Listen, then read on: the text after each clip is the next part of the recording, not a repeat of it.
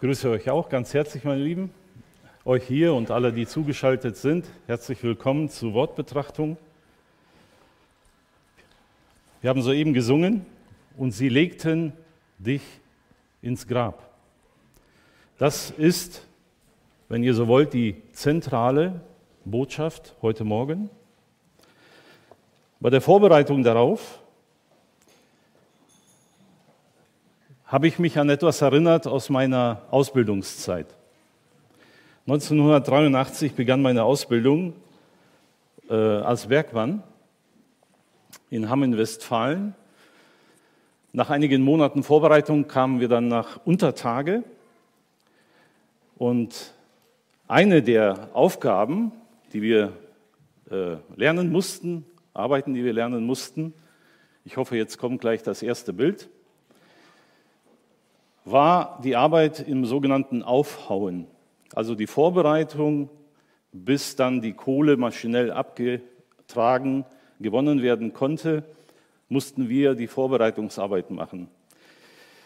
Äh, Vorbereitung hieß Platz machen und dann ging es ans Bohren, das, was ihr da jetzt gerade seht, so ähnlich.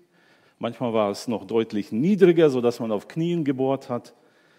Also wir haben in die Steinkohle gebohrt mehrere Meter tief. Dann kam der Sprengmeister und hat kiloweise Sprengstoff, Dynamit in diese Bohrlöcher geschoben. Wir durften als Lehrlinge mithelfen unter seiner Anweisung. Und irgendwann war dann der Tag, wo ich das erste Mal etwas tun durfte, ähm, was sehr, sehr spannend war. Bild, Bild Nummer zwei bitte. Ich durfte diese Zündmaschine bedienen. Das heißt, der Sprengstoff war in den Bohrlöchern, das äh, Dynamit war verkabelt. Der Sprengmeister hat dafür gesorgt, dass alle raus waren, niemand in Gefahr. Und dann stand dieses Gerät dort. Ihr seht die Kurbel oben drauf. Da drehte man. Ich hätte gerne eine mitgebracht, dann hättet ihr das Geräusch jetzt gehört, wie sie sich auflädt so ein Summen, dann wird es schneller. Und dann drehe ich also als 17-Jähriger an dem Teil. Und irgendwann war das dann soweit, dann musste ich stoppen. Und dann kam der Schrei, es brennt! Dann einmal links rum, krabum. Also eine Sprengung unter Tage, ich weiß nicht, ob das jemand von euch nachvollziehen kann, alles bebte, äh, es rieselte überall etwas herunter das Dynamit hat die Steinkohle zerfetzt. Das Ergebnis, das erste Mal, als ich dann wieder reinkam und das sah, ich habe meinen Augen nicht getraut. Wie ist sowas möglich? Es geht darum, dass das Dynamit, wenn es in den Stein geschoben wird, eine Explosionskraft entwickelt, dass praktisch jeder Stein zerschmettert wird. In dem Moment, wo das Dynamit im Loch verschwindet, weiß der Fachmann schon, es ist um das Gestein geschehen. Dieser Fels ist Geschichte, der Sieg ist schon errungen. Das, was scheinbar unmöglich scheint, wird schon sehr bald Wirklichkeit. Warum diese Geschichte, warum diese Erinnerung? Ich hoffe, ihr werdet das gleich im Laufe der Predigt nachvollziehen. Wir sind im Lukasevangelium fortlaufend und waren in der letzten Predigt schon beim Höhepunkt angelangt. Im Kapitel 23. Jesus Christus hat die Menschen geliebt, er hat ihnen gedient, er hat sich für sie hingegeben, viel für sie getan. Was haben sie mit ihm gemacht?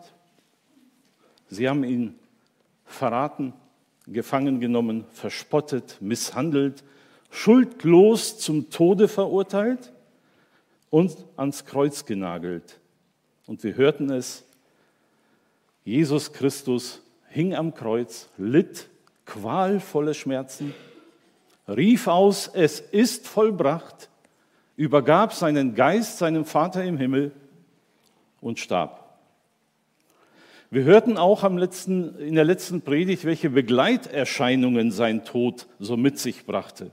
Wie die Sonne den Schein verlor, das Erdbeben, der Vorhang im Allerheiligen, Allerheiligsten zerreißt von oben nach unten, Gräber tun sich auf und alttestamentliche Heilige werden auferweckt.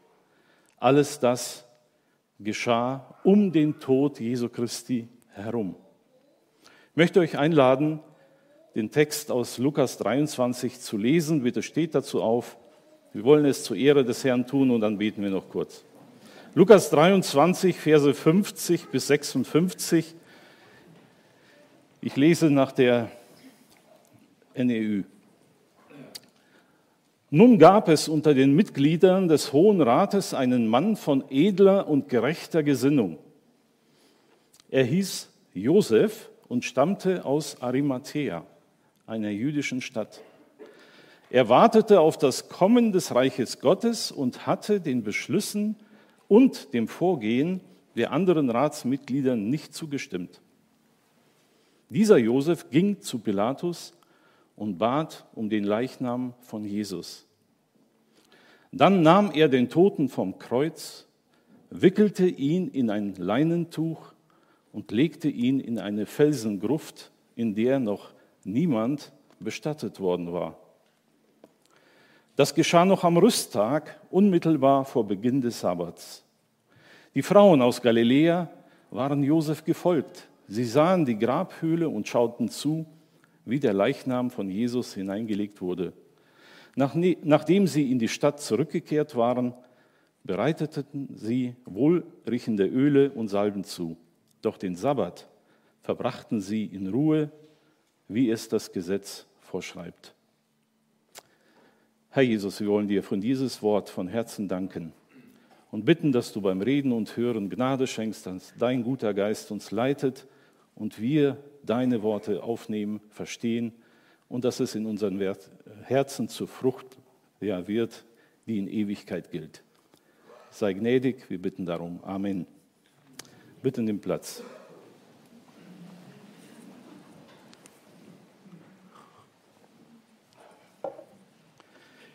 Ich habe die Predigt heute überschrieben. Das Leben wurde beerdigt. Das Leben wurde beerdigt. Geht das überhaupt?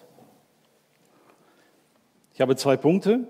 Josef von Arimathea und sein einzigartiger Dienst. Und zweitens die Trauergäste und Zeugen mit dem Zusatz, Jesus war wirklich tot. Zwei Punkte, die es aber in sich haben. Ich hoffe, dass wir zeitlich da gut zurechtkommen. Zum Punkt 1, Josef. Wer war er und wie war er? In Lukas lesen wir einiges über ihn.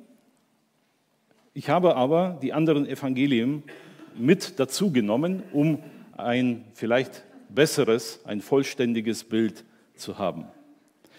Schauen wir uns bitte Josef kurz an. Vers 50.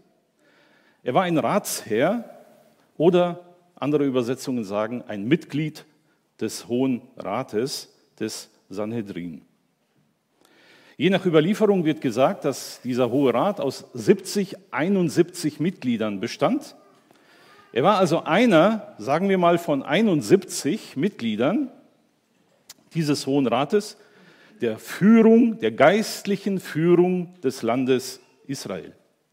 Sie hatten das Sagen und wenn ihr in den letzten Predigten immer wieder gehört habt, dass die Führer das Wort hatten, dass die Führer forderten, dass mit Jesus äh, das und jenes gemacht werden soll, dass die Führer letztlich dafür gesorgt haben, dass Jesus zum Tode verurteilt wurde, dann war das dieser Hohe Rat, dieser sogenannte Sanhedrin. Ich weiß nicht, ob sie immer alle anwesend waren. Es ist anzunehmen, weil sie, äh, wie gesagt, das Sagen hatten. Von Josef wird gesagt, er war also eines, ein Mitglied dieser, dieses Hohen Rates.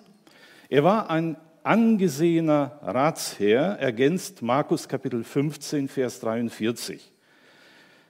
Josef von Arimathea, ein angesehener Ratsherr, der selbst auch das Reich Gottes erwartete.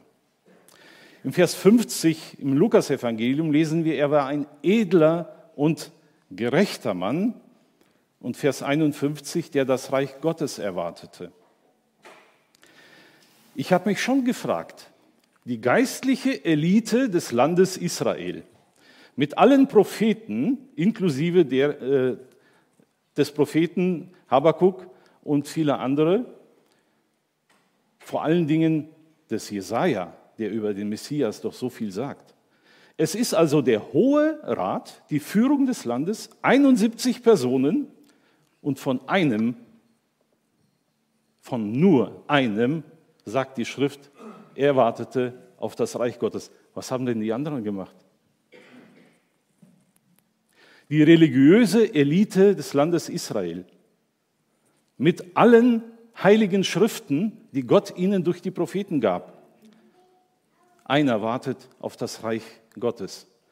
Die anderen sind mit sich selber, mit ihrer Machterhaltung beschäftigt und vielen anderen, sorry, wahrscheinlich weniger sinnvollen Dingen. Josef war ein edler und gerechter Mann, ein angesehener Ratsherr. Dieses Angesehene wird gleich nochmal eine Rolle spielen. Vers 51, er kam aus Arimathea, ein kleiner Ort, ähm, ich habe nachgesehen, circa 40, 45 Kilometer nordwestlich von Jerusalem, also so ungefähr auf der Höhe von Tel Aviv heute. Dieses Arimathea, sagt man, da sind viele Ausleger sich einig, Arimathea ist die griechische Form, äh, die hebräische wäre Rama oder Rama und das ist dann gleichzeitig die Stadt, wo Samuel, der Prophet Samuel zu Hause war. Nur mal so nebenbei zur Einordnung. Josef aus Arimathea, ein Zusatz, um ihn besser zu identifizieren. Äh, Josef, ein Name, der natürlich häufig vorkam, nicht, äh, wenn ich das jetzt mal übertragen dürfte, ähm, Martin, ich nehme dich mal. Äh, wir haben viele Martins um uns herum. Wir haben heute das Glück, dass es Nachnamen gibt nicht? Martin Schmidt, da wissen wir schon einigermaßen was damit anzufangen. Äh, gab es früher nicht. Möglicherweise sind die Nachnamen auch so entstanden. Josef aus Arimathea, vielleicht hieß er, oder würde er heute heißen Josef Arimathea. Ich habe übrigens nachgesehen, es gibt den Nachnamen Fulda. Ja? Und äh, da gibt es gar nicht so wenige. Also weltweit, was weiß ich, 600 Familien, die Fulda heißen. Wo sie herkommen, könnt ihr euch denken. Vers 51. Josef aus Arimathea hatte den anderen Ratsmitgliedern nicht zugestimmt. Später werden wir sehen, er war äh, doch nicht ganz alleine. Es gab noch einen zweiten Mann, auf den wir gleich kommen.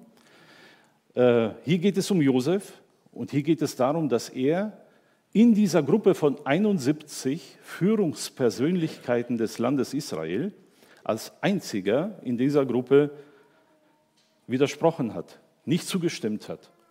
Weder dem, wie sie zu dieser Entscheidung kamen, noch die Entscheidung selbst, Jesus Christus zu verurteilen und zu Tode zu bringen. Er hat sich gegen diesen Rat gestellt. Nun, wir lesen das heute so salopp dahin. Äh, was kann das wohl an Konsequenzen für ihn mit sich gebracht haben? So ganz einfach wird es nicht gewesen sein, stelle ich mir vor. Äh, er wird unter Druck gesetzt worden sein. Ihr kennt das heute, nicht? Wenn man irgendwelche Entscheidungen durchsetzen will und da gibt es einen, der querdenkt, in seiner Haut möchte ich nicht stecken. Wie dann von allen Seiten versucht wird, ihn zu beeinflussen, zu massieren ja, bis er dann endlich dann doch zustimmt, hat Josef nicht gemacht. Er blieb bei seiner Entscheidung, dass mit Jesus, dass ihr ihn schuldlos zu Tode gebracht habt, das war falsch. In Matthäus 27 ergänzend, Vers 57 wird uns gesagt, er war ein reicher Mann. Als es Abend geworden war, kam ein reicher Mann aus Arimathea mit Namen Josef, der selbst auch ein Jünger Jesu war. Bleiben wir kurz bei dem ersten Teil. Er war ein reicher Mann. Auch das spielt in unserer Geschichte eine wichtige Rolle. Also ein Mann, der überdurchschnittlich viel besaß, begütet war, wie wir heute sagen würden, äh, so dass es auf jeden Fall auffiel. Mehr, vielleicht deutlich mehr als der Durchschnitt. Und der zweite Zusatz, der wesentlich wichtiger ist, der selbst auch ein Jünger Jesu war. In Johannes Kapitel 19, 38 wird ergänzt. Danach aber bat Josef von Arimathea, der ein Jünger Jesu war, aber ein Geheimer aus Furcht vor den Juden, er bat den Pilatus, dass er den Leib Jesu abnehmen durfte. Also, eindeutig bestätigt, Josef von Arimathea war ein Jünger Jesu. Dass er bisher nicht in Erscheinung getreten ist, ja, ich habe einiges über ihn gelesen. Da gibt es dann, gibt's dann so Fantasieausdrücke. Äh, ja, Josef von der Arimathea, der U-Boot-Christ und solche Geschichten. Äh, möchte ich nicht übernehmen. Er war bisher tatsächlich nicht in Erscheinung getreten. Ähm, kann auch mit seinem Charakter zu tun gehabt haben. Dass er nicht jemand war, der sich so in den Vordergrund schob, weiß ich nicht. Was wir aber wissen ist, das sagt uns Johannes, dass er aus Furcht vor den Juden sich zurückgehalten hat und nicht als Jünger Jesu bisher öffentlich offenbart hat. Aus Furcht vor den Juden,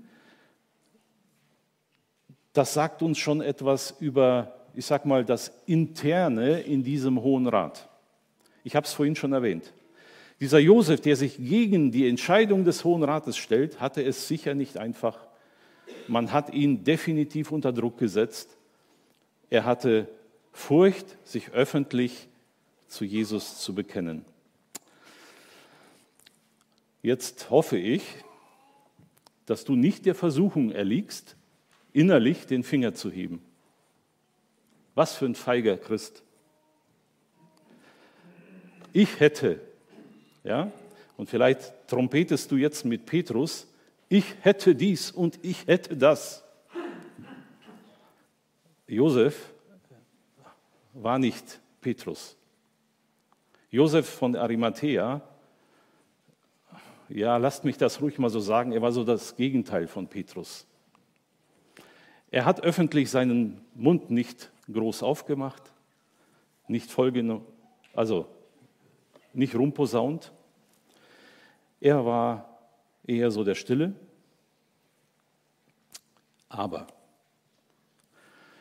und jetzt möchte ich ihn sozusagen in Schutz nehmen, für ihn eine dicke Lanze brechen. Er war alles andere als feige. Das zeigt uns das, was wir hier über ihn lesen. Feige war er nicht. Ja, er hatte Ängste. Aber diese Ängste überwand er um Jesu Willen. Was hat er gemacht? Das schauen wir uns gleich an. Matthäus 27 bestätigt uns nochmal, dass er ein reicher Mann war, ein Jünger Jesu. Schauen wir uns seinen einzigartigen Dienst an. Warum betone ich das so? Nun, weil dieser Dienst, den Josef von Arimathea tat, tatsächlich einzigartig ist. Es gab ihn nicht zwei oder drei oder viermal. Diesen Dienst konnte, also der Dienst den Leichnam Jesu Christi vom Kreuz abzunehmen, zu bestatten, einmal in der Menschheitsgeschichte möglich, notwendig, gerade an dieser Stelle. Es war ein einzigartiger Dienst. Schauen wir genauer drauf. In Vers 52 lasen wir, dass er zu Pilatus ging. Ich möchte Markus Kapitel 15 dazu nehmen, weil wir hier ein Detail finden, was mir hilft, das etwas besser zu verstehen. Markus 15, 43.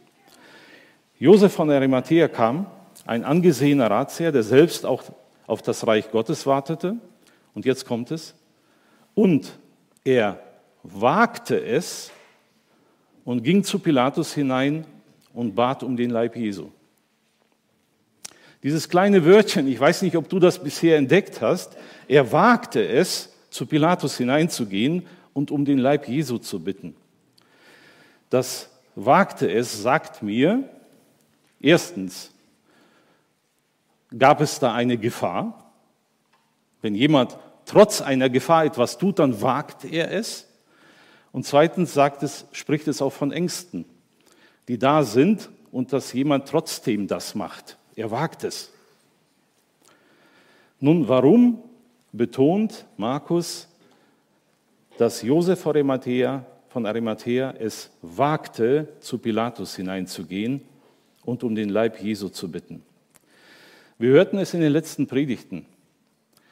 Ähm, Pilatus war mit dieser ganzen Geschichte, mit der Geschichte von Jesus von Nazareth, das, was der, der Rat der Obersten und das Volk mit ihm anstellten und dann vor Pilatus forderten, diese ganze Geschichte, lasst mich das mal so sagen, die stand ihm hier. Wir hörten es in einer der Predigten, dass er dazu gezwungen wurde, und ich teile diese Meinung. Pilatus wurde vom obersten Rat dazu gezwungen, Jesus zu Tode, zum Tod zu verurteilen, obwohl er dreimal gesagt hat, ich finde keine Schuld an ihm. Am Ende sagt er aber trotzdem zu und Jesus wird zu Tode verurteilt. Pilatus stand die Geschichte hier er war innerlich mit Sicherheit noch total aufgewühlt, weil das ist doch gerade mal ein Tag her. Ich möchte noch einen draufsetzen. Pilatus ist ja nicht ein Mensch von irgendeiner Insel, der hatte auch eine Familie, mindestens mal eine Frau.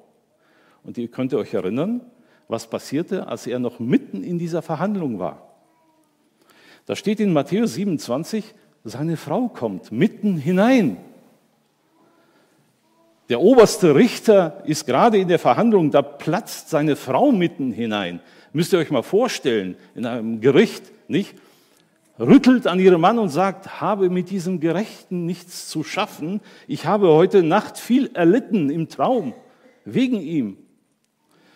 Und jetzt stellt ihr euch bitte diese Ehefrau einen Tag später vor. Hat sie sich beruhigt? Nee. Nee, sicher nicht. Ich kann mir vorstellen, die Situation zu Hause bei Pilatus war immer noch explosionsartig geladen. Dieser ganze Geschichte mit Jesus von Nazareth sorgte immer noch für große Spannung im Haus. Ich bin vollkommen davon überzeugt, Pilatus hätte das am liebsten abgehakt, vergessen, ging aber nicht. Es stand ihm immer noch vor Augen. Emotionen kochten immer noch hoch. Ich könnte mir vorstellen, wie die Frau dann zum Frühstück kam und sagt, Pilatus, Und jetzt in diese Situation hinein klopft es an der Tür, ein Mann kommt herein. Pilatus, ich wollte dich wegen Jesus. Was? Alles kocht wieder hoch. Ich stelle mir vor, Josef von Arimathea hatte nicht unbegründet große Ängste, bei Pilatus um den Leichnam Jesu zu bitten, weil er durchaus zu erwarten hatte, dass Pilatus in Wut ausbricht, schon wieder, und dass mit ihm dann weniger schöne Dinge passieren. Die ganze Situation war so aufgeladen, dass Gefahr bestand, Josef weiß es. Er ist kein, sorry, einfacher Handwerker aus der Peripherie, der nichts mitbekommen hat. Er kennt den Pilatus, er hat die Situation verfolgt, er weiß genau, wie es diesem äh, obersten Richter jetzt gehen muss und er wagt es trotzdem. Und jetzt sage noch einer, Josef war ein Feigling. Nein, war er nicht. Er hatte Ängste, ja. Aber er wagte es und ging zu Pilatus, um nach dem Leib Jesu zu fragen. Vers 52, er bat um den Leib Jesu. Warum wird das alles so explizit hier berichtet?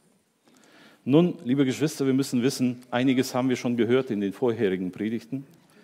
Es war so gar nicht üblich, dass ein Gekreuzigter kurz nach seinem Tod vom Kreuz abgenommen wird und ordentlich beerdigt wird. Das war überhaupt nicht üblich. Ich habe einiges gelesen, wisst ihr, ein paar Dinge äh, lasse ich weg, weil das ist wirklich nicht schön. Häufig war es so, dass der Leichnam am Kreuz tagelang hängen gelassen wurde, auch zur Abschreckung, bis der Leib, bis der Körper zu verwesen anfing. Also es müssen sich da Szenen eröffnet haben, die waren für unsere humanistische Seele gar nicht gedacht. Schlimm ging es dazu, im wahrsten Sinne des Wortes. Üblicherweise ließen die Römer den Leichnam am Kreuz hängen, bis Teile oder völlige Verwesung eingetreten ist. Wisst ihr, normalerweise hing also dieser Leichnam am Kreuz, bis nach ein paar Tagen irgendwann die Römer, sorry, ich muss es einfach so sagen, die Reste eingesammelt haben und mehr oder weniger auf die Müllkippe geworfen haben. Also auf so ein Massengrab, in einen Graben verschwanden diese Elenden. Als ich das gelesen habe und Jesaja 53, Vers 9 zu Rate gezogen habe, wurde mir einiges klarer. Macht doch bitte mal, schlag mal bitte auf, Jesaja 53, Vers 9. Ihr kennt dieses Kapitel, es berichtet vom leidenden Christus Vers 9. Und man bestimmte sein Grab bei Gottlosen, aber bei einem Reichen war er in seinem Tod. Plötzlich verstehe ich diesen Satz und ich bekenne hier das erste Mal wirklich im Zusammenhang. Was steht dort? Ich lese die NEU. Bei Gottlosen sollte er liegen im Tod, doch ins Steingrab eines Reichen legte man ihn. Ein Gekreuzigter sollte auf der Müllkippe mit anderen Gottlosen liegen und verwesen. Das war eigentlich die Vorgehensweise. Er sollte bei Gottlosen liegen, sagt Jesaja. Es ist aber nicht eingetreten. Warum nicht? Weil ein Josef vor Arimathea es wagte, zu Pilatus ging und um den Leib Jesu bat. Wir schauen weiter im Vers 53. Was macht Josef? Er kauft ein feines Leinentuch, nimmt den Leib Jesu vom Kreuz ab und wickelt ihn ein. Später kommen wir dazu, dass er das nicht alleine tat, aber hier bleiben wir erstmal beim Text. Vers 53, und als er ihn abgenommen hatte, wickelte er ihn in ein Leinentuch. Markus fügt hinzu, er kaufte ein feines Leinentuch. Nun, ein feines Leinentuch, um einen Leichnam ordnungsgemäß einzuwickeln,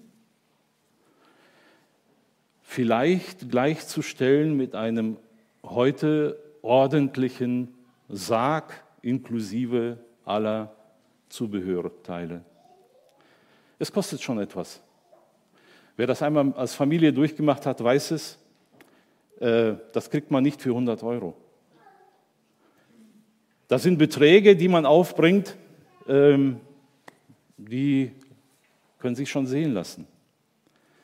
Josef von Arimathea nutzt einen Teil seines Vermögens, um ein feines Leinentuch zu kaufen, um Jesus Christus, den Leichnam Jesu Christi, einzuwickeln, nachdem er ihn vom Kreuz abnimmt. Rein physisch war es schon schwierig, einen Toten vom Kreuz alleine abzunehmen. Deshalb war klar, er brauchte Hilfe. Und wir werden dann gleich, wie gesagt, dazu kommen, wer ihm geholfen hat. Wir lesen weiter im Vers 53. Als er ihn abgenommen hat, wickelte er ihn in ein Leinentuch und legte ihn in eine in Felsen gehauene Gruft, worin noch niemand vorher lag oder noch nie jemand gelegen hatte. Matthäus 27 fügt hinzu, und Josef nahm den Leib und wickelte ihn in ein reines Leinentuch und legte ihn in seine neue Gruft. Daraus entnehme ich, Josef hat für sich vorgesorgt, als reicher Mann, gar nicht so unüblich, noch zu Lebzeiten dafür zu sorgen, dass ein ordentliches Grab zur Verfügung steht, wenn er dann selbst ablebt, um dort begraben zu werden. Dieses neue, in Felsen gehauene Grab, eine Gruft, für die damalige Zeit, wie gesagt, für Betuchte, für Menschen mit äh, Vermögen war das eher üblich, dass so ein Grab zur Verfügung stand, entweder für eine Person oder möglicherweise sogar für die Familie. In diese eigene Gruft, in dieses eigene Grab legt Josef den Leichnam Jesu. An dieser Stelle habe ich Zeit gebraucht, um, um etwas zu verarbeiten, auch geistlich. Was passierte hier so aus geistlicher Perspektive? Josef lässt für sich ein Grab vorbereiten und legt dann aber Jesus dort hinein. Wisst ihr, was mir aufgeht an der Stelle? Jesus Christus will und muss deinen Tod sterben, damit du nicht stirbst. Ich weiß nicht, ich möchte nicht behaupten, Josef von Arimathea hätte das begriffen.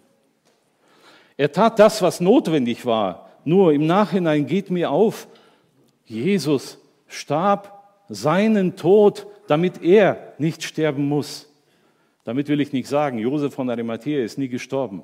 Ich rede von etwas viel Größerem, von dem die Heilige Schrift spricht, vom ewigen Tod.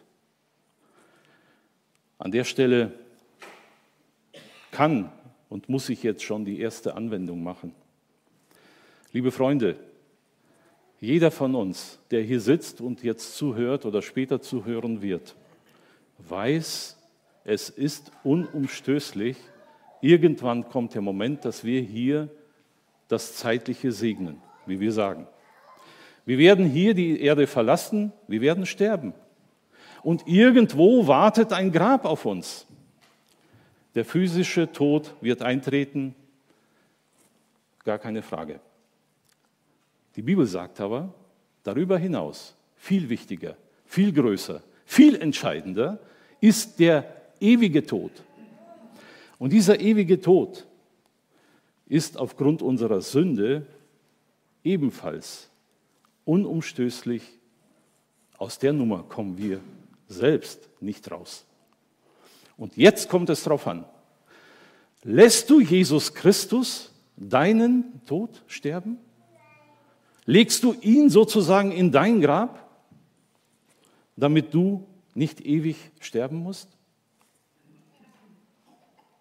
Wir werden gleich nochmal darauf zurückkommen. Nachdem Josef den Leichnam von Jesus in diese Gruft gelegt hat, heißt es in Matthäus 27, wälzt er einen Felsen oder einen großen Stein vor die Gruft. Auch das war üblich. Ähm, wir werden nachher noch ein Bild sehen zum Abschluss, wo das nochmal zu sehen sein wird. Es wurde also ein großer Stein vor die Öffnung gerollt, damit der Leichnam und dieses Grab geschützt war. Nun, wir stellen fest, Josef war ein Jünger Jesu, der sich von Gott zu einem besonderen Dienst gebrauchen ließ. Einmalig, außergewöhnlich, einzigartiger Dienst. Keiner der vorher sichtbaren Jünger, inklusive Petrus, konnte dies tun. Keiner. Warum denn nicht? Nun, als allererstes, wir haben bei der Charakteristik über Josef unter anderem gelesen, er war ein angesehener Ratsherr. Wisst ihr, nicht zufällig hat Gott so einen Mann berufen, der im gesellschaftlichen Leben entsprechendes Ansehen hatte, dass er sogar bei einem angefressenen Pilatus anklopfen konnte, um dort eine Bitte vorzutragen. Konnte das Petrus? Nein. Selbst Johannes nicht, der bis zuletzt am Kreuz stand und von dem gesagt wird, dass da eine besondere Liebe zum Herrn da war. Wo waren sie denn? Wo waren die Jünger jetzt gerade im Moment? Sie waren voller Angst und Verzweiflung und haben sich verkrochen. Nein, ich hebe nicht den Finger, ganz im Gegenteil. Ich erwische mich bei dem Gedanken in meinem Herzen, ich wäre genauso. Ich hätte mich mit Sicherheit auch verkrochen. Nein, ich bin nicht der, der auf die Barrikaden geht. Ich hätte eher Angst. Sie waren von der Bildfläche verschwunden. Sie hatten Angst. Sie konnten diesen Dienst nicht tun. Und ganz nebenbei, sie hatten auch nicht das Vermögen. Das Vermögen hatte Josef von Arimathea. Die zwölf Jünger, die Jesus um sich geschart hat, nicht zufällig, sondern bewusst so, waren eher, sorry, arme Schlucker. Männer, die nicht wirklich groß was vorzuweisen hatten. Sie hätten auch nicht das Vermögen gehabt, das zu tun. Wir hatten das ja vorhin äh, schon, nicht? Jesaja sagt, bestimmt war eigentlich, dass er bei Gottlosen in diesem Massengrab landet. Aber Gott hat dafür gesorgt, dass er bei einem Reichen in seinem Tod sein wird. Steht schon in Jesaja. Und genau das trifft hier ein. Und keiner der zwölf Jünger war ein Reicher, der dieses Grab Jesus Christus bzw. dem Leichnam Jesu Christi zur Verfügung hätte stellen können. Ganz kurz zu einer Anwendung. Wenn wir Josef und sein Leben und seinen Dienst betrachten, da geht mir ganz klar eines auf. Hier war ein Mann, der bereit war, im richtigen Moment sich von Gott rufen und gebrauchen zu lassen. Und zwar mit allem, was er so mitbrachte als Paket. Wie er als Mensch war, nicht? Angesehener Ratsherr, äh, edel, in der Gesellschaft durchaus bekannt und auch so akzeptiert. Da war eine gewisse Autorität da. Alles das bringt er mit und setzt es ein für seinen Herrn als Anwendung, als Frage, als Angebot, von mir aus auch als Ermutigung und Ermahnung. Liebe Geschwister, wir alle sind von Gott ausgestattet. Der eine so, der andere so. Der eine hat eine hohe Bildung, genießen dürfen, wie auch immer. Nun, sei nicht eingebildet deshalb, setze es ein für den Herrn. Der andere ist eher vielleicht einfach gestrickt. Bitte verstecke es nicht. Gott kann auch daraus Großes machen. Hat Gott dir Vermögen geschenkt, dann bitte setze es ein. Hast du möglicherweise gesellschaftlich in deinem Umfeld eine gewisse Autorität? Bilde dir nichts ein. Setze es ein für den Herrn Jesus. Wir kommen zum zweiten Punkt. Trauergäste und Zeugen Und dann der wichtige Zusatz, Jesus war wirklich tot. Ich betone es, weil es wirklich wichtig ist, nicht weil ich es sage, sondern weil die Schrift es sagt. Jesus war wirklich tot und er wurde nach Landessitte beerdigt. Erlaubt mir das heute äh, so zu sagen. Die Beerdigung des Herrn Jesus war wie auch heute ein Siegel für alle sichtbar. Da ist jemand gestorben und er wird gerade zu Grabe getragen. Wir hatten das jetzt die Tage hier in der Gemeinde auch. Wenn jemand wirklich tot ist, wie ist die Vorgehensweise? Ich habe noch den Vorgang mit meinem Schwiegerpapa sehr lebendig vor Augen. Wir durften ihn bis zum letzten Atemzug, wie man sagt, begleiten, dabei sein. Und als es dann soweit war und uns bewusst wird, er ist wirklich gestorben. Nach einer Phase des Findens ruft man den Arzt an. Wir haben den Arzt angerufen, der Arzt kommt, stellt offiziell den Tod fest. Naja, und dann geht die Vorbereitung los und ein paar Tage später haben wir ihn zu Grabe getragen. Spätestens in dem Moment, wo der Sarg ins Grab hinabgelassen wird und man steht dort und verabschiedet sich mit einer Blume oder mit einer Handvoll Erde und das Grab wird geschlossen. Spätestens in dem Moment ist klar, es ist zu Ende. Wenn es vorher noch nicht klar war, jetzt ist es klar. Auch heute diskutiert da kein Mensch. Liebe Geschwister, die Beerdigung Jesu Christi und so wie sie war, so wie die Schrift berichtet, war kein Zufall. Es war ein von Gott gewolltes Siegel, Jesus Christus ist wirklich gestorben.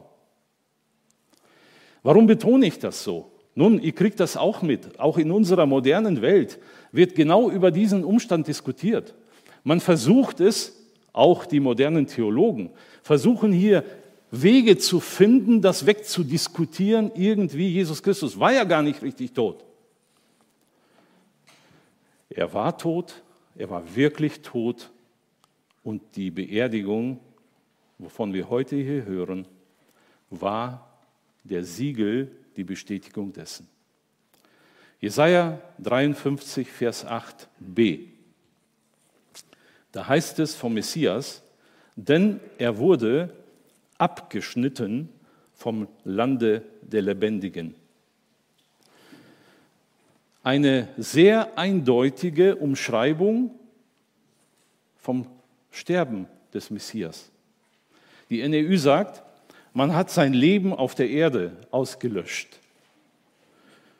Genau das passierte jetzt, diese Tage in Lukas 23 und jetzt findet die Beerdigung statt. Wir hörten es, dass Josef von Arimathea den Leichnam Jesu vom Kreuz nimmt, ihn in ein Tuch wickelt und ins Grab legt. Schlagen wir auf Johannes Kapitel 19 als Ergänzung. Johannes Kapitel 19, Verse 39 bis 42. Und jetzt lüften wir das Geheimnis des zweiten Mannes aus dem äh, Sanhedrin, aus dem Hohen Rat. Ab Vers 39, Johannes 19, es kam aber auch Nikodemus, der zuerst bei Nacht zu Jesus gekommen war, Johannes Kapitel 3, und brachte eine Mischung von Myrrhe und Aloe, ungefähr 100 Pfund. Wow! Eine Riesenmenge, aber wohl üblich, um einen königlichen Verstorbenen zu betten.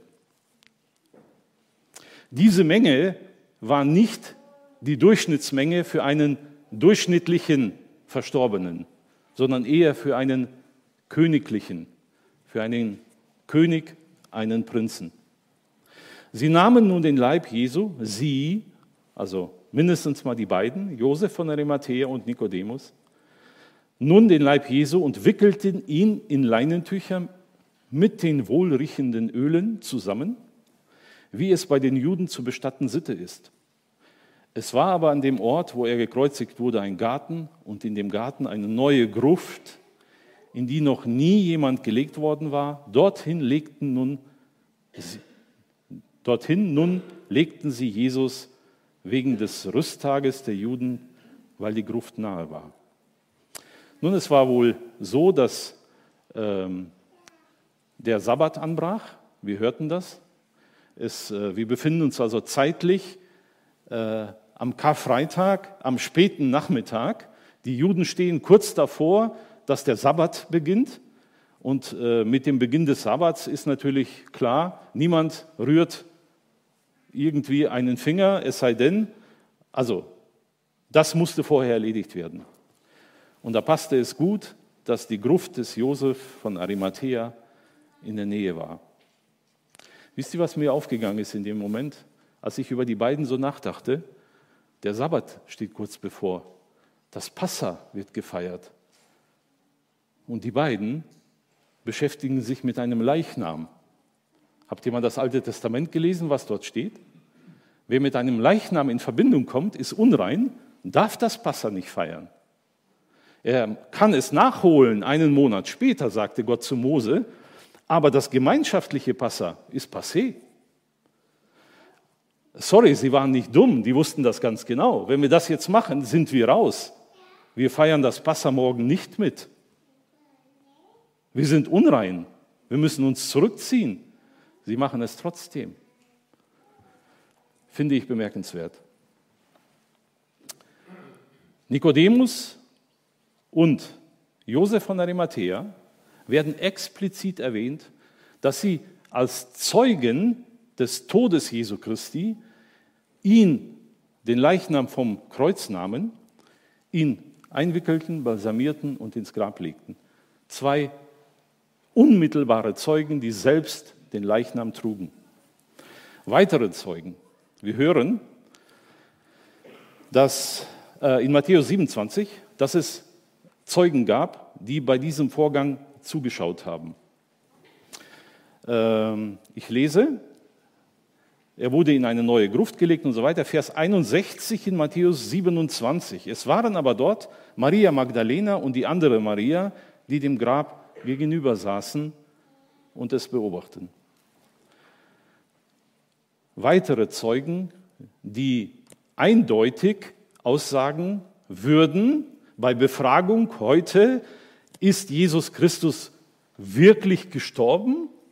Da würde ein Nikodemus und ein Josef von Arimathea sich hier hinstellen und sagen, ich sage aus vor Gericht, ja, Jesus war wirklich tot, wir haben ihn eingewickelt, wir haben ihn balsamiert, wir haben ihn in die neue Gruft gelegt.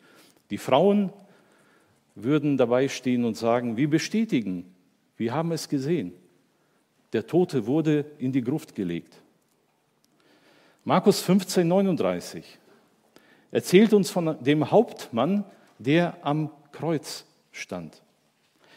Als aber der Hauptmann, der ihm gegenüber stand, sah, dass er so schrie und verschied, sprach er, wahrhaftig, dieser Mensch war gerecht oder in Markus Gottes Sohn.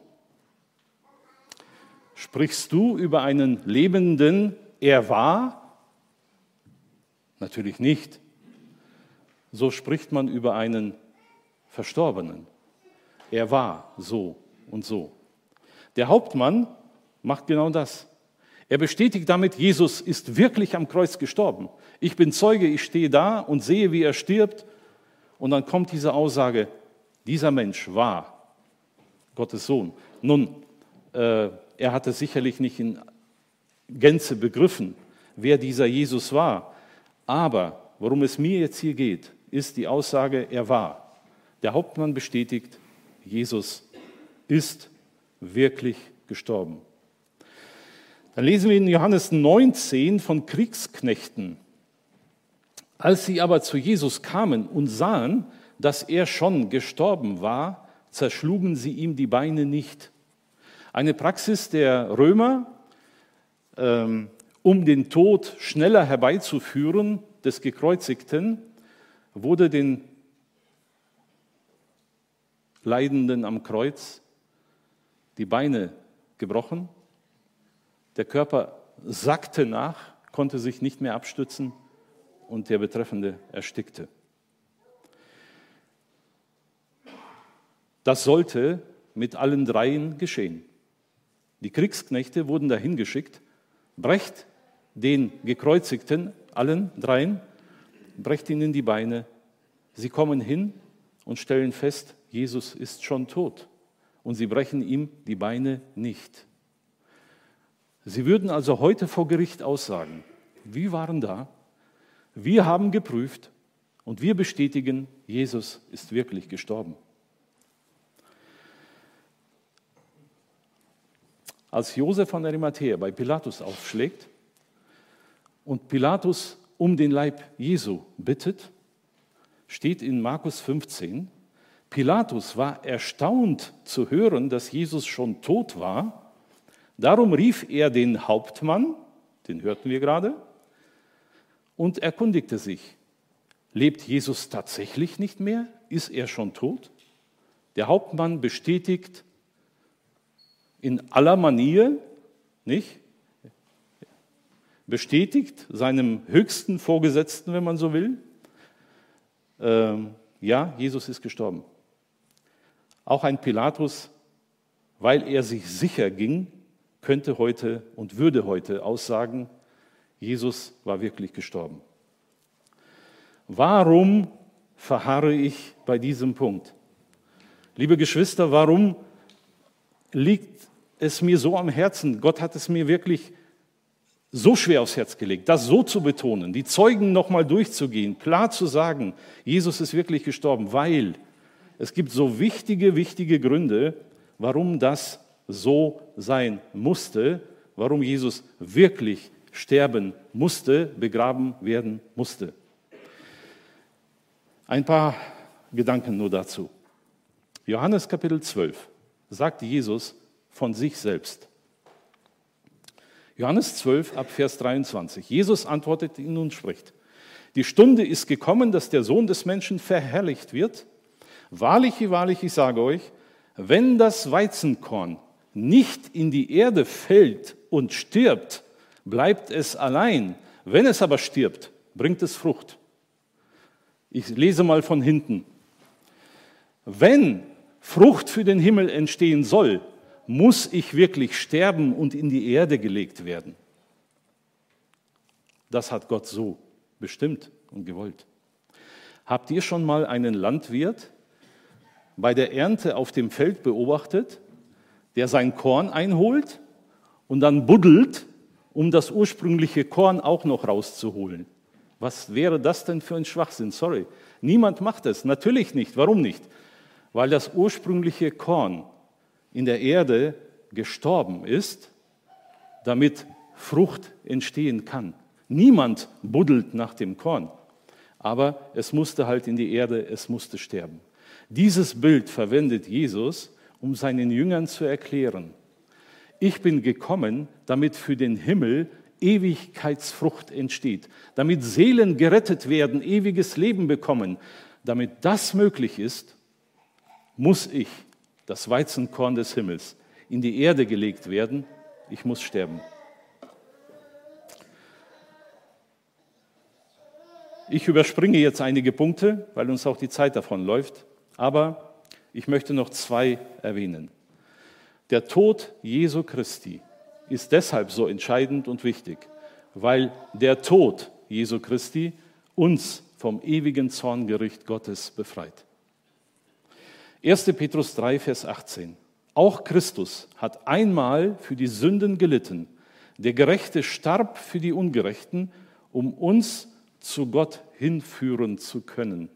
Liebe Freunde, liebe Geschwister, uns als Gläubige zur Ermutigung, das ist ein für allemal geschehen, damit wir Zugang zum Vater haben, damit, wie Martin in der letzten Predigt ausgeführt hat, der Vorhang, der zerrissen ist und den Zugang zu Gott freigemacht hat, Das geschah im Tod des Herrn Jesus. Durch den Tod des Herrn Jesus. Durch Jesu Tod haben wir Zugang zu Gott. Und für alle, die es noch nicht verstanden haben bisher, wenn du irgendwann, wie wir heute sagen, in den Himmel kommen willst, wenn du bei Gott im Paradies sein willst, lieber Freund, dann muss Jesus Christus deinen Tod sterben. Wenn du das nicht annimmst, sorry, Gott hat es so festgelegt. Nur so geht es. Nur durch den Tod des Gerechten werden wir zu Gott hingeführt. Und noch ein wichtiger Punkt. In Römer Kapitel 6. Römer ist ja so der Brief, wo Paulus das Evangelium so systematisch erklärt. Nicht? Äh, unwahrscheinlich viele wichtige Aussagen.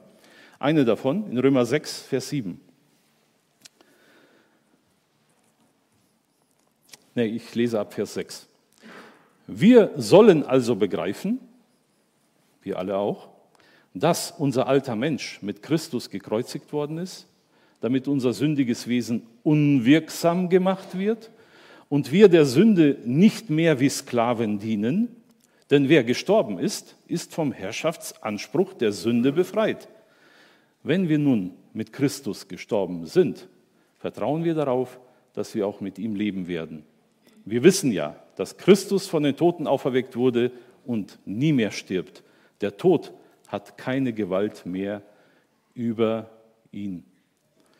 Liebe Freunde, liebe Geschwister, der Tod Jesu Christi befreit uns mit einem Schlag vom Herrschaftsanspruch der Sünde. Erinnern wir uns, was hat Gott gesagt zu den ersten Menschen? Wenn ihr das tut, wenn ihr sündigt, werdet ihr des Todes sterben. Und dieser Tod, von Gott angekündigt, der zieht sich durch, durch die Menschheitsgeschichte. Menschen sterben aufgrund der Sünde und Menschen sterben ewig aufgrund der Sünde. Diesen Anspruch hat die Sünde und da kommen wir nicht raus. Der Tod Jesu Christi, der stellvertretende Tod unseres Herrn, macht uns frei von diesem Herrschaftsanspruch. Ja, Jesus Christus hat schrecklich viel erlitten. Wir denken immer wieder daran, wenn wir das Abendmahl feiern. Das Entscheidende und Größte dabei ist, er starb wirklich, um den Herrschaftsanspruch der Sünde wegzunehmen. Ich komme zurück zum Titel der Predigt. Das Leben wurde beerdigt. Geht das überhaupt? Jein, ja und nein. Ja, warum? Weil er, Jesus Christus, der selbst das Leben ist, sich entschieden hat, sterblicher Mensch zu werden. Wenn er als Gott sich nicht dafür entschieden hätte, dann müssten wir ganz klar sagen, nein, das Leben kann nicht beerdigt werden. Wie denn? Unmöglich.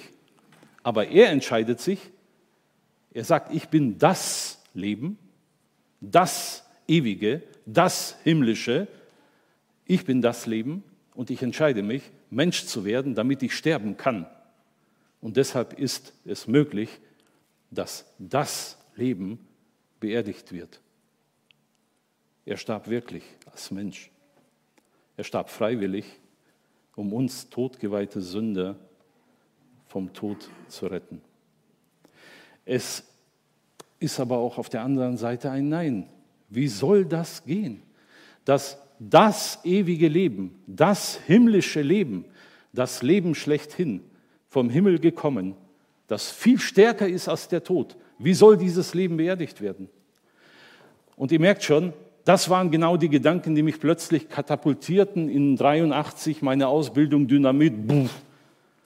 Ich habe mir dann gedacht, das ist ja ein schlechter Vergleich, ich weiß. Aber mir half es trotzdem ein wenig. Das ist so, als ob man Dynamit in ein Bohrloch steckt und denkt, das Bohrloch hat das Dynamit verschluckt, aus Ende, von wegen aus Ende. Von wegen aus Ende.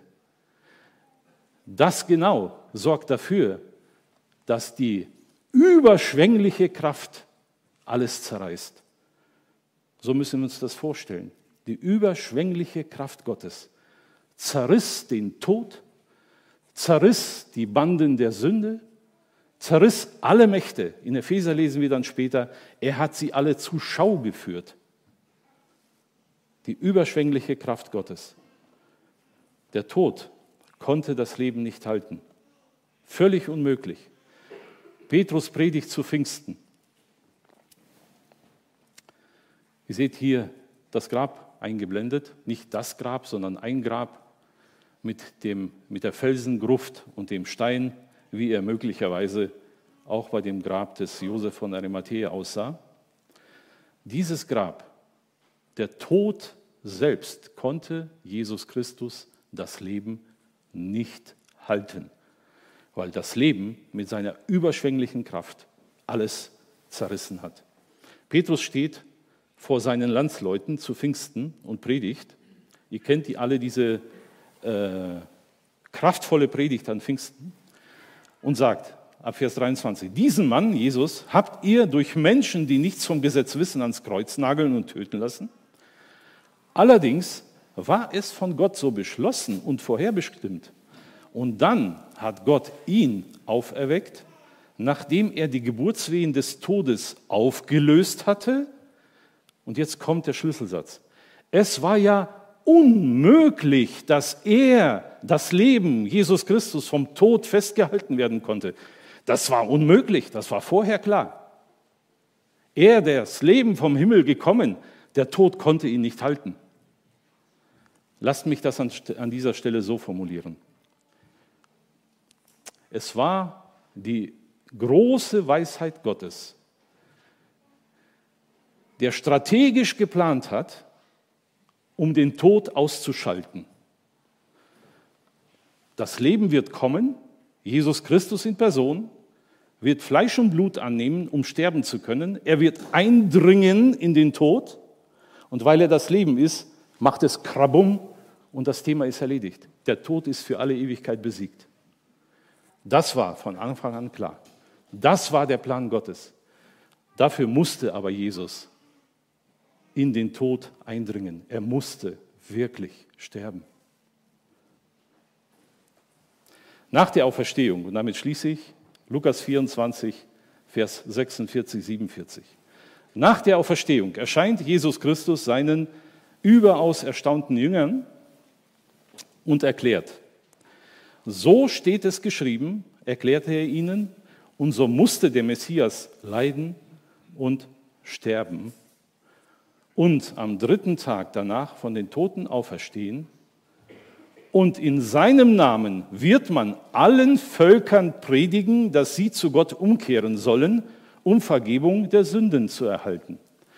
Petrus fasst hier durch die Kraft des Heiligen Geistes diese entscheidenden Dinge zusammen und sagt, ihr habt das zwar getan, inklusive Pilatus im Bund, ja, ihr habt ihn hintergangen und er hat dann zugestimmt und Jesus Christus, aber das hat Gott so geplant. Gott hat es geplant, dass das Leben vom Himmel kommend Sterblichkeit annimmt, in den Tod eindringt, den Tod besiegt. Und jetzt stehe ich als der Auferstandene hier vor euch und ich sage euch, damit in meinem Namen, sagt Jesus Christus, gepredigt wird allen Menschen dieser Welt, dass sie zu Gott umkehren, dass sie Vergebung der Sünde erlangen, mit anderen Worten, dass sie ewiges Leben bekommen. Was für eine Botschaft. Ich freue mich schon auf die nächste Predigt. Wenn es dann hier erklingt, er ist wirklich auferstanden. Ich musste mich jetzt ein bisschen konzentrieren auf den Tod des Herrn, aber ich weiß natürlich, und ihr wisst es auch, der Tag der Auferstehung kommt. Und der kommt schon sehr bald. Und dann rufen wir gemeinsam aus, er lebt. Jesus ist wirklich auferstanden. Aber er musste vorher sterben, damit gepredigt werden kann, die Vergebung der Sünden. Liebe Freunde, wenn du Bruder und Schwester bist im Herrn, dann weißt du sehr genau, wovon ich jetzt rede. Dann hast du das schon in Anspruch genommen. Dann ist deine Sünde vergeben. Dann preise mit mir den Herrn für sein Werk. Für alle, die es noch nicht so persönlich annehmen konnten bisher, vielleicht wusstest du es nicht. Vielleicht hast du es von dir geschoben. Dir sei heute gesagt, Jesus Christus ging in den Tod, damit du nicht sterben musst. Nehme es in Anspruch. Nehme Jesus Christus in Anspruch, seinen Tod, damit du leben kannst. Leben in Ewigkeit. Das wünsche ich dir so sehr. Gott segne dich. Wir stehen noch auf und beten.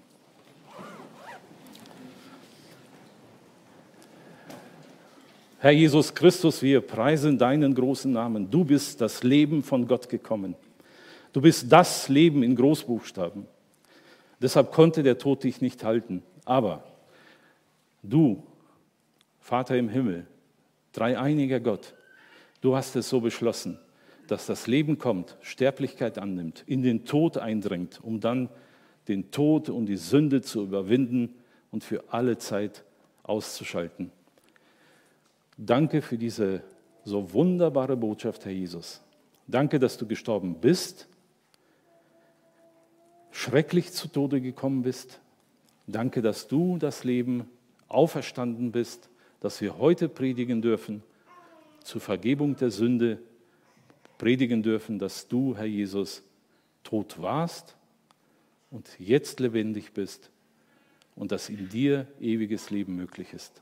Lass es doch bitte, Herr Jesus, in vielen Herzen heute so richtig aufgehen, dass viele sich dir noch ergeben und dich als Heiland und Gott annehmen und mit dir ewig leben. Sei gepriesen für dein herrliches Wort. Amen.